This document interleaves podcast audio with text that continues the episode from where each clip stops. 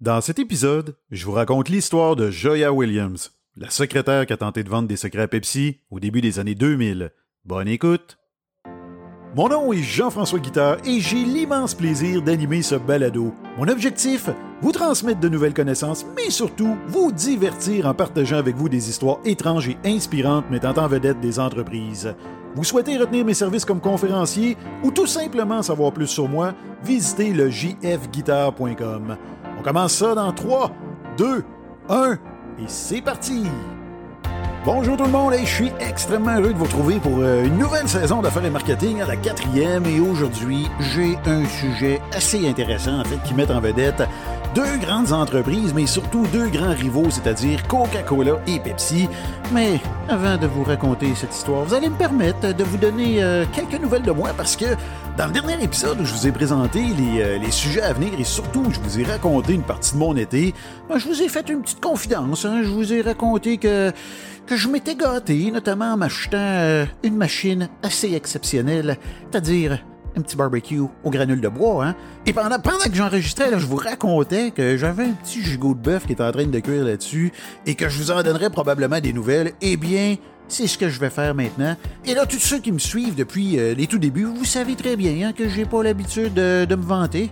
Mais ce petit gigot de bœuf-là était digne des plus grands restaurants. Donc, pour ceux qui se posaient la question, ben, vous le savez maintenant, c'était vraiment excellent. Et avant de vous raconter l'histoire d'aujourd'hui, ben, vous allez me permettre également de prendre, euh, ben, de poursuivre une tradition, hein, de prendre quelques secondes pour lire le commentaire, cette fois-ci d'un auditeur, un certain Eric de Nordic Fan. Son, pseudonyme, hein, en fait, euh, qui m'a écrit sur Apple Podcast et qui m'a laissé un très beau commentaire. Notamment, ça commence avec euh, le titre suivant, rien de moins, le meilleur podcast francophone. Eric poursuit en me disant J'adore le podcast Affaires et Marketing, chaque épisode est intéressant. J'ai écouté tous les épisodes, c'est trop génial. S'il vous plaît, faites d'autres épisodes au plus vite. Merci Jean-François de nous faire découvrir ces histoires. Eh bien, Eric, c'est moi qui te remercie hein, d'avoir pris le temps de m'écrire. Comme je le dis toujours, c'est extrêmement apprécié. Et je vais te faire une petite confidence, Eric. Quand je regarde ton nom, je figure que tu un grand fan des Nordiques de Québec. Eh bien, sache que moi aussi, j'étais un très grand fan des Nordiques hein, de l'époque de Joe Sakic, Madsen, Denowen Nolan et compagnie, jusqu'à ce que l'équipe déménage du, côté du Colorado hein, et aille gagner la Coupe Stanley, ce qui nous a évidemment arraché le cœur. Donc, euh, ben c'est ça, Eric. Écoute, je te remercie encore une fois et je salut. Donc aujourd'hui, l'histoire qui nous intéresse euh, débute aux euh, en fait débute oui, euh, est au début des années 2000. C'est une certaine Joya Williams, une femme d'une trentaine d'années, sans histoire apparente, qui a été recrutée par la multinationale Coca-Cola et elle a travaillé pendant trois ans et demi dans la plus grande usine d'embouteillage de l'entreprise avant de rejoindre le siège social à titre d'assistante administrative. Et vers la fin de 2005, soit à l'aube de la quarantaine et 14 mois après son entrée en poste, eh bien, elle a commencé à penser qu'elle méritait beaucoup plus que le salaire annuel de 50 000 que lui versait son employeur, et pratiquement au même moment, eh bien, elle a été présentée à un certain Edmond Duhané par un ami qu'ils avaient en commun. Âgé de 40 ans et père de trois enfants, Duhané venait de sortir de prison pour trafic de cocaïne, et lui, ben, il cherchait un moyen pour gagner de l'argent, et c'est là que Williams lui a raconté qu'elle bénéficiait d'une position enviable au sein de, Coca-Cola, ce qui lui donnait accès à de l'information confidentielle. Et là, de fil en aiguille, ben, ils en arrivèrent à élaborer un stratagème qui leur permettrait de se remplir les poches et le plan était quand même relativement simple. Hein. C'est tout simplement que Williams déroberait des secrets industriels de son employeur, comme des documents internes, des courriels sensibles ou encore des échantillons de produits en développement. Et quant à Duané, lui, ben, il avait comme mission de dénicher un intermédiaire qui vendrait à gros prix les dix secrets à Pepsi, soit le principal rival de Coca-Cola. Et Duané, lui, ben, il connaissait le candidat idéal pour effectuer cette tâche.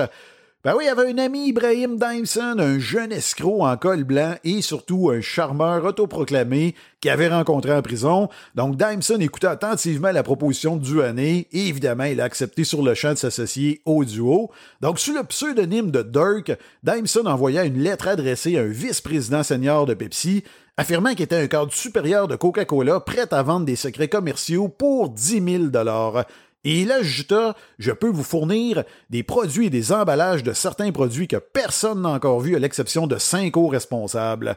Et là, le trio dut quand même patienter deux semaines avant de finalement recevoir un appel d'un certain Jerry, et ce dernier se montra intéressé, mais il souhaitait tout d'abord obtenir des preuves tangibles avant de discuter d'argent. Donc Dymeson lui faxa 14 pages de documents sur lesquels il y avait la mention confidentielle. Donc rassuré, Jerry versa la somme demandée à Dymeson. Et là, bien évidemment, le trio s'est mis à festoyer. Hein. Ils se sont mis surtout à préparer la suite de leur plan. Donc, au cours des semaines suivantes, Williams profita de son statut et du lien de confiance avec ses supérieurs pour subtiliser d'autres documents hautement confidentiels ainsi qu'un échantillon de produits inédits. Et une fois amassé, ben, le butin fut remis à Dymeson, qui demanda cette fois-ci pour moins de 75 000 à son interlocuteur.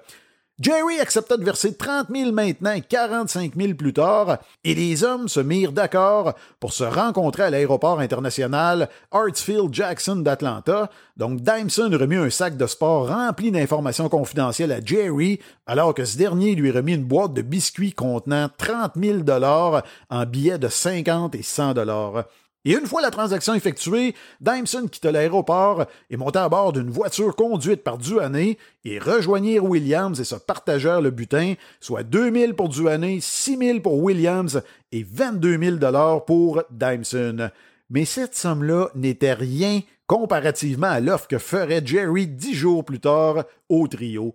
C'est que l'homme offrit la somme de 1,5 million de dollars pour obtenir la totalité des secrets restants. Donc, les trois comparses se sont empressés d'accepter, croyant avoir remporté le gros lot, sauf que les choses ne se sont pas passées comme ils le prévoyaient.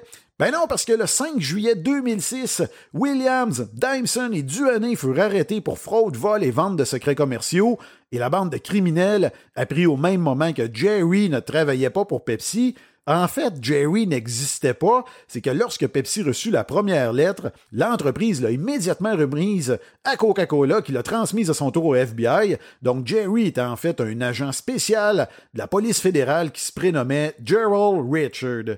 Williams fut présenté comme une victime lors de son procès qui se déroula à Atlanta, soit la ville qui abrite le siège social de Coca-Cola, et son avocate raconta qu'elle avait emporté chez elle des documents appartenant à Coca-Cola simplement pour en faire des copies, ben oui, parce qu'elle souhaitait ainsi démontrer à ses supérieurs de l'époque qu'elle faisait bien son travail alors que ces derniers n'étaient pas satisfaits de son rendement. Et toujours selon la défense, Dymeson, qui habitait dans le même appartement que Williams, en aurait alors profité pour lui dérober les documents à son insu, mais évidemment, le jury composé de six femmes et six hommes n'adhéra pas à cette théorie et déclara Williams coupable, ce qui aurait pu lui valoir quand même jusqu'à dix ans de prison pour le seul chef d'accusation de complot.